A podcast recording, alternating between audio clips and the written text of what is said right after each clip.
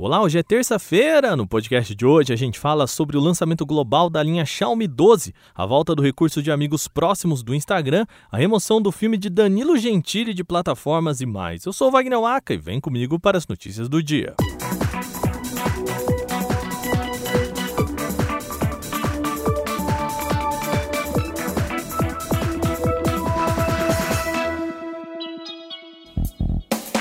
Quase três meses após o anúncio da linha Xiaomi 12 na China, a companhia finalmente apresentou o um novo trio de topos de linha no mercado internacional, incluindo aqui o Brasil. Todos os aparelhos apresentam as mesmas características já conhecidas, incluindo o processador Snapdragon 8 Gen 1 em todos os modelos, um chip dedicado para as novas baterias, carregamento rápido de alta velocidade e novo design. A linha Xiaomi 12 sai de fábrica com Android 12 sobre o MIUI 13 e promessas de três grandes atualizações do Android, ou seja, indo até a versão 15. E também tem mais quatro anos de updates de segurança.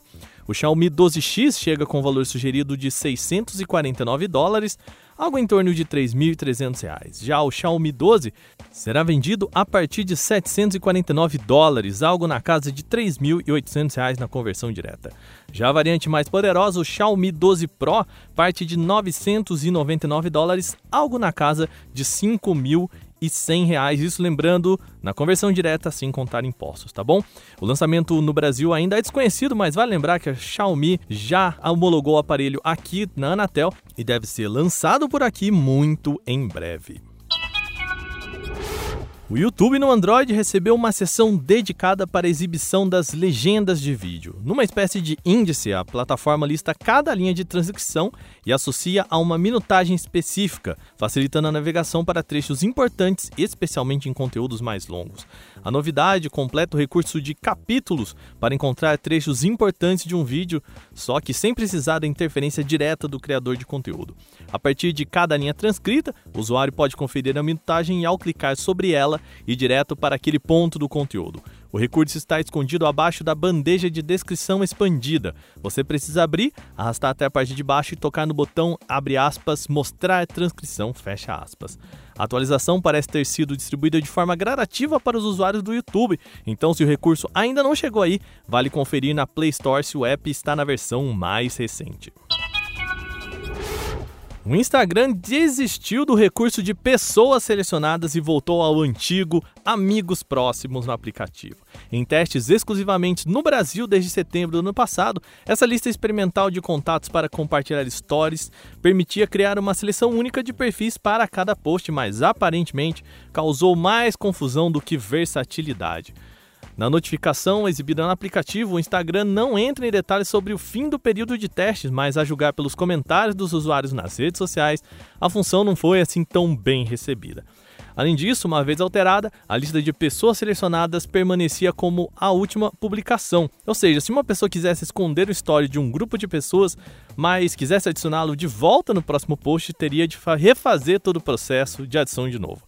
Agora, de volta ao conhecido Próximos Amigos ou Amigos Próximos, o gerenciamento pode ser feito tanto na tela de publicação quanto no menu de configurações. Cá entre nós, ficou bem melhor, hein? Um aplicativo chamado Lonely Ape Dating Club promete ser o Tinder dos aficionados por token não fundíveis, os chamados NFTs.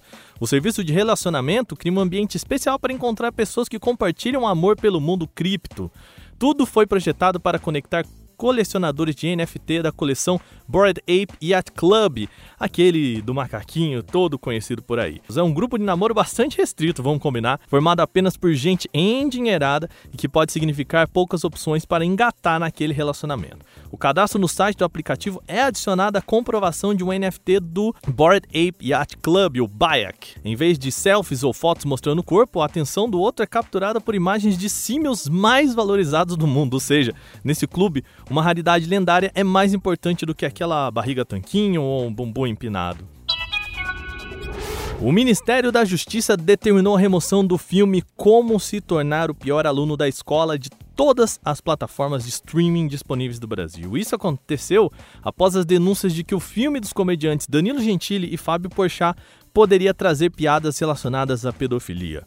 A decisão, publicada nesta terça-feira no Diário Oficial da União, impõe uma multa de 50 mil reais caso não seja cumprida essa ordem pelas empresas. Lançado em 2017, o longa voltou à pauta no último final de semana após usuários se sentirem incomodados com uma cena que fazia piada com violência sexual de menores. Diante da repercussão, o próprio ministro Anderson Torres se pronunciou em suas redes sociais, informando que iria tomar todas as providências necessárias.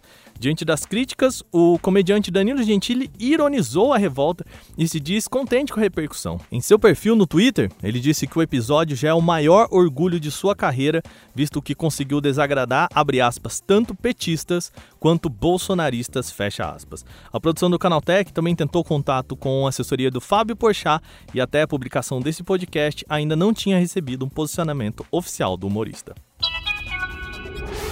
Bom, e com isso a gente vai ficando por aqui com as notícias de hoje. Lembrando, entra lá no seu aplicativo preferido, seja o Deezer, Spotify, Google Podcast, Apple Podcast, e dá uma avaliação pra gente, deixa o seu comentário, isso ajuda a gente pra caramba, tá bom? Esse episódio foi produzido e editado por mim, Wagner Waka, com a coordenação de Patrícia Gnipper.